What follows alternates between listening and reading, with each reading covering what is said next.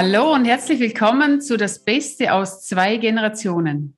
Dem Podcast für Unternehmer und Nachfolger. Mit Alex Deitermann und Manuela Edron. Ja, und schön, dass du wieder mit dabei bist und reinhörst.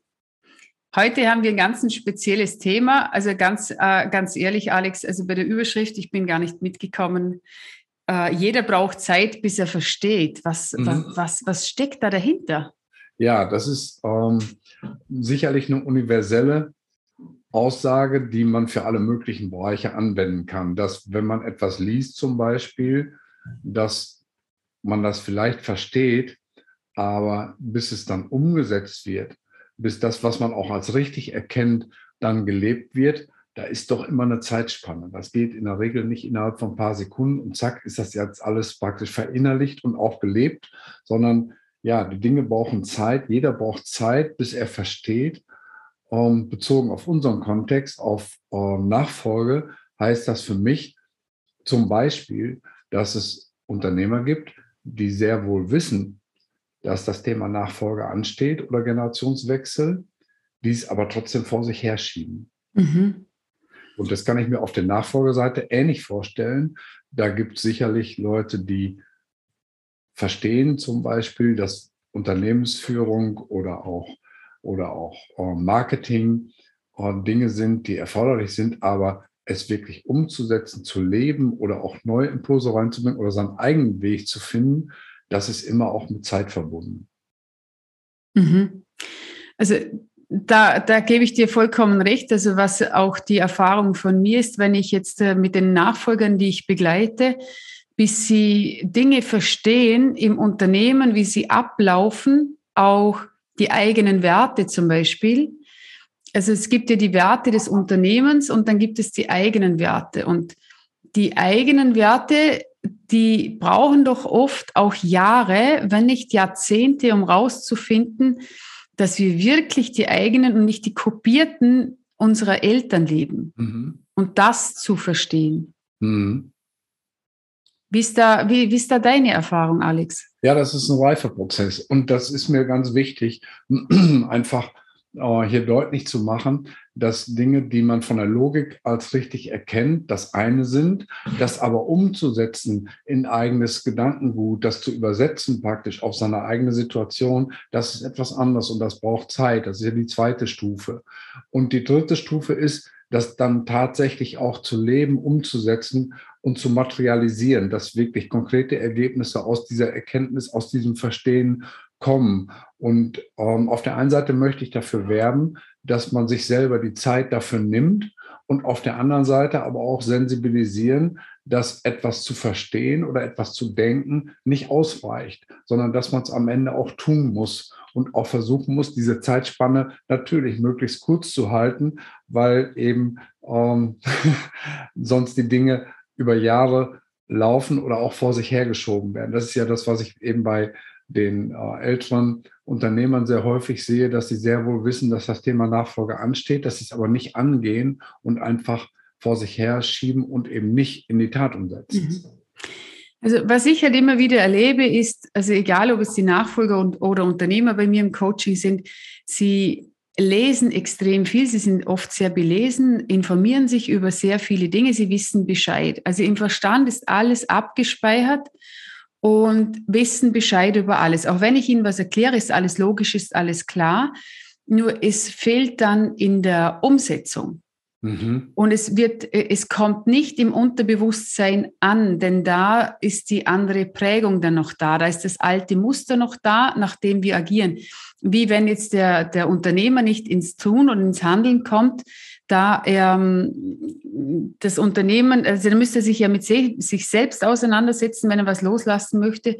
Und vor allem müsste er sich ähm, das Wissen von außen nochmal holen und sagen, okay, was gibt es denn für Möglichkeiten, um das Unternehmen zu übergeben? Welche Vorbereitungen treffe ich heute schon, damit, dass wenn der äh, LKW ist stärker wie der PKW, dieser Fall passiert, dass wirklich, wirklich äh, keine Probleme entstehen, sondern das Unternehmen normal weiterlaufen kann. Und da ist eben aus meiner Sicht das Ding, wir wissen über vieles Bescheid und setzen es nicht um. Das haben wir ja auch so in der Schule gelernt.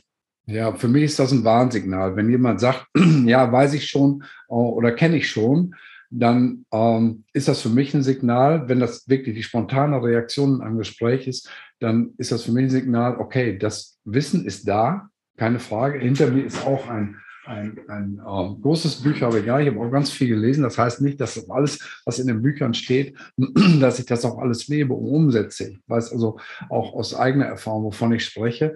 Ähm, und dann beginnt ein Lernprozess und auch ein Umsetzungsprozess. Und der kostet ganz viel Zeit, Kraft und Disziplin, um das wirklich zu tun, was ich als richtig erkannt habe.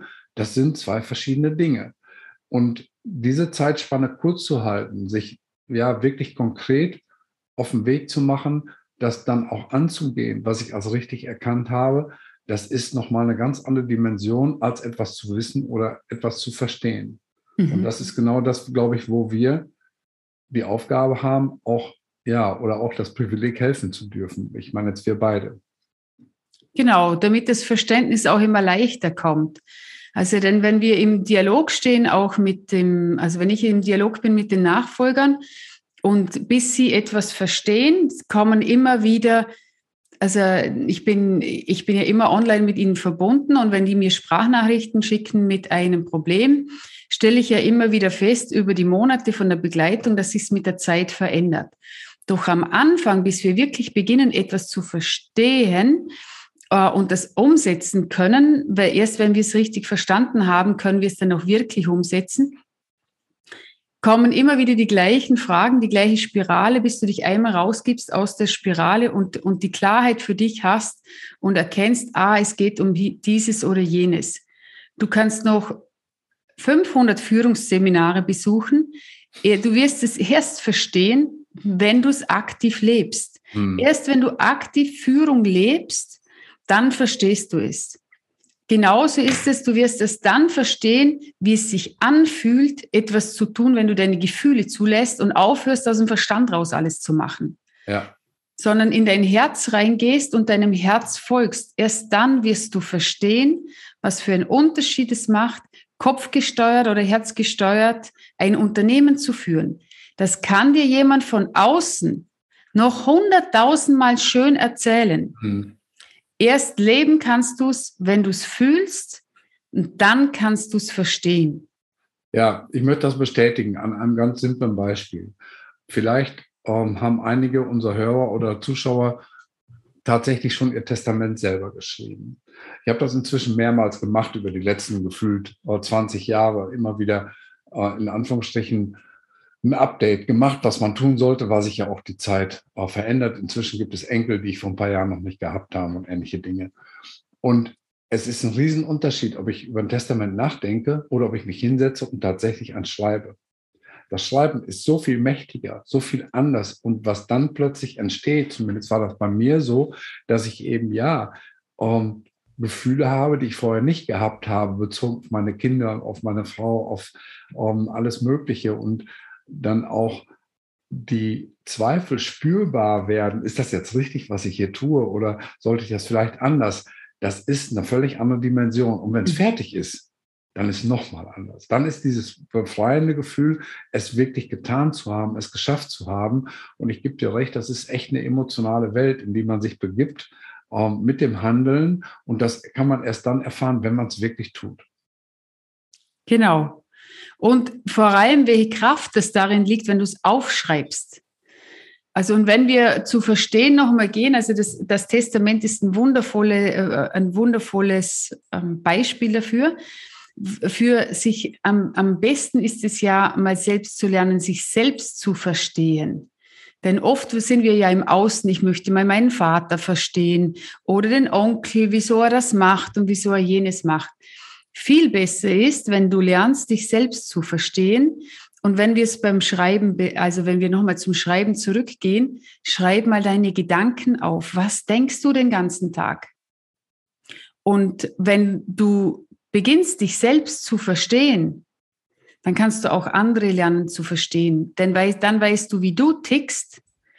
Und die anderen ticken ja genau gleich. Die mhm. haben ja auch eine bewusste Wahrnehmung und eine unbewusste Wahrnehmung.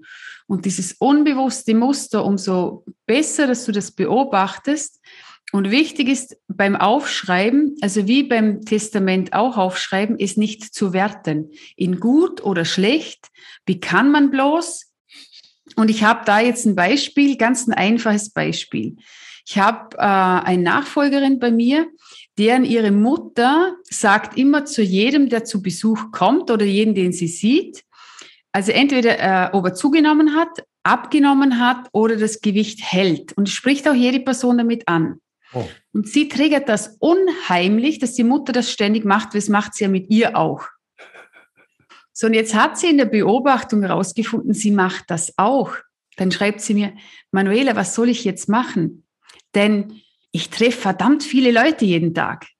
Nur ich mache das nicht laut, sondern ich mache das leise. Und dann äh, setze ich es noch im Gegenzug zu mir, ob sie dicker oder dünner sind. Hm, und dann kommt noch ein Neidgefühl dazu. Und das erste Geschenk ist ja mal das zu erkennen. Und dann das zweite Geschenk ist einmal aufzuschreiben, was will ich denn nicht mehr denken? Und dann äh, dir bewusst zu werden, was willst du dann anstattdessen denken? Denn wenn du nicht weißt, was du denken willst, denkst du immer den gleichen alten Mist oder du änderst es in einen neuen, in einen neuen alten Mist ab äh, und es verändert sich nicht viel. Und darum, um zu verstehen, müssen wir gar nicht haufenweise Bücher lesen, sondern wir haben schon alles und das zu lernen, zu verstehen, was wir bereits im Besitz sind. Mhm. Dann sind diese schlauen Sprüche, die da gepostet werden, keine schlauen Sprüche mehr, sondern diese schlauen Sprüche lebst du dann. Ja, ganz wichtiger Hinweis. Danke für die äh, praktische Umsetzung schon an der Stelle. Äh, Manuela, Gedanken sind Gedanken, aber sie werden in dem Moment schon ein Stück materialisiert, wenn sie aufgeschrieben werden. Und äh, so, ich habe immer eine Kladde dabei. und ich habe einen Zettel und einen Block und einen Stift am, äh, am Nachttisch und wundere mich manchmal, was morgens draufsteht, wenn ich wach geworden bin, weil ich mir nachts den nehme und auch ohne Licht einfach was draufkrackel, einfach um den, den Gedanken nicht zu verlieren. Und äh, das ist, finde ich, ein äh, sehr wertvoller Tipp, die eigenen Gedanken zu verschriftlichen, sei es in einem äh, Tagebuch, in einem Journal, in einem Dankbarkeitstagebuch, in einem Planungsheft, in der Klade, wie auch immer. Aber ich glaube, das ist schon ein ganz wichtiger Punkt, eine To-Do-Liste, äh, eine schriftliche oder auch eine Not-To-Do-Liste, wie du gerade gesagt hast. Was mhm. will ich nicht mehr denken? Was will ich nicht mehr machen? Das einfach mal aufzuschreiben, ist äh, der erste wichtige Schritt. Damit materialisiert sich äh, jeder Gedanke. Und dann ist der nächste Schritt, es dann wirklich eben auch zu tun, um zu, um umzusetzen, sehr viel einfacher, als wenn ich vom Gedanken direkt zum Handeln ähm, übergehen will. Das Schriftliche dazwischen ist enorm hilfreich. Mhm. Ja, dann werden wir erkennen, dass sich vieles, vieles verändern kann im eigenen Leben, im Unternehmen und vor allem in dem Übergabeprozess. Denn wenn wir beginnen, wirklich wahrzunehmen, was hier ist und, und das Denken zum Denken machen und zum dann verstehen, dann ist es nicht mehr, wir wissen Bescheid und machen das wie in der Schule. Wir lesen ein Buch, wir wissen, was drinsteht, wir können es wiedergeben und wir gehen zum nächsten Buch. Genau. Sondern wir lesen eine Seite und wir lesen diese Seite so lange, bis du sie verstanden hast. Ja, verstehen ist ein Prozess. Und verstehen heißt auch, seine vorgefasste Meinung in Frage zu stellen und auch bereit zu sein, sie zu verändern. Und wir bilden ja hier äh, zwei Generationen ab, äh, die der Eltern, in der Regel der abgebenden Unternehmer und der, äh, der Nachfolger, der potenzielle Nachfolger. Und ich glaube, das lässt sich wirklich für beide übersetzen. Das Verstehen etwas mit Zeit zu tun hat und auch eben das Ändern von Gedanken, das Ändern von Verhalten, auch vielleicht das Aufeinander zugehen und äh, das äh, Erarbeiten von Kompromissen. Das geht nicht von heute auf morgen, es ist ein Prozess und ich möchte einfach alle dazu ermutigen, den Weg zu gehen, sich hinzusetzen, mal einen Zettel zu nehmen, die eigenen Gedanken zu klären, was will ich eigentlich, was bedeutet das für den anderen und eben in so einen Verstehensprozess mal aktiv reinzugehen. Ja, das ist sehr wertvoll, deine Abschlussworte. Und gibt es noch irgendeinen Tipp, wo du jetzt am, am Ende unseres Podcasts noch für die Zuhörer hast? Also im Prinzip würde ich mich jetzt anfangen zu wiederholen. Zettel und Papier, alles, was du denkst, einfach mal aufschreiben ohne Bewertung und dann äh, gucken, was entwickelt sich daraus und die Frage stellen, wie kann ich das konkret umsetzen, sodass das, was ansteht, auch wirklich passiert. Super, du danke für den Tipp. Und wenn dir der Podcast gefallen hat, dann lass ein Like da. Wenn du jetzt denkst, ja, das mit den Gedanken und Aufschreiben klingt alles super und das ist wie, äh, wenn ich weiß, ich sollte aufhören, Cola zu trinken und äh, Wasser äh, zu beginnen, klingt alles logisch und ich weiß nicht, wie die Schritte dahin sind, dann setz dich gerne in Verbindung mit Alex oder mir und wir führen mal ein kostenfreies Erstgespräch, um uns kennenzulernen und wir geben dir dann den Leitfaden mit an die Hand, wie das für dich gelingen kann. Wir freuen uns sehr, von dir zu hören und wir freuen uns, dass du bis am Ende hier mit dabei warst. Ja, wenn es dir gefallen hat, kopiere auch gerne den Link äh, für die Episode, schick ihn dann weiter an Freunde und Bekannte, für die das auch interessant sein könnte. Und wir freuen uns auf ein Wiedersehen in der kommenden Woche. Ja, bis dann. Tschüss. Servus.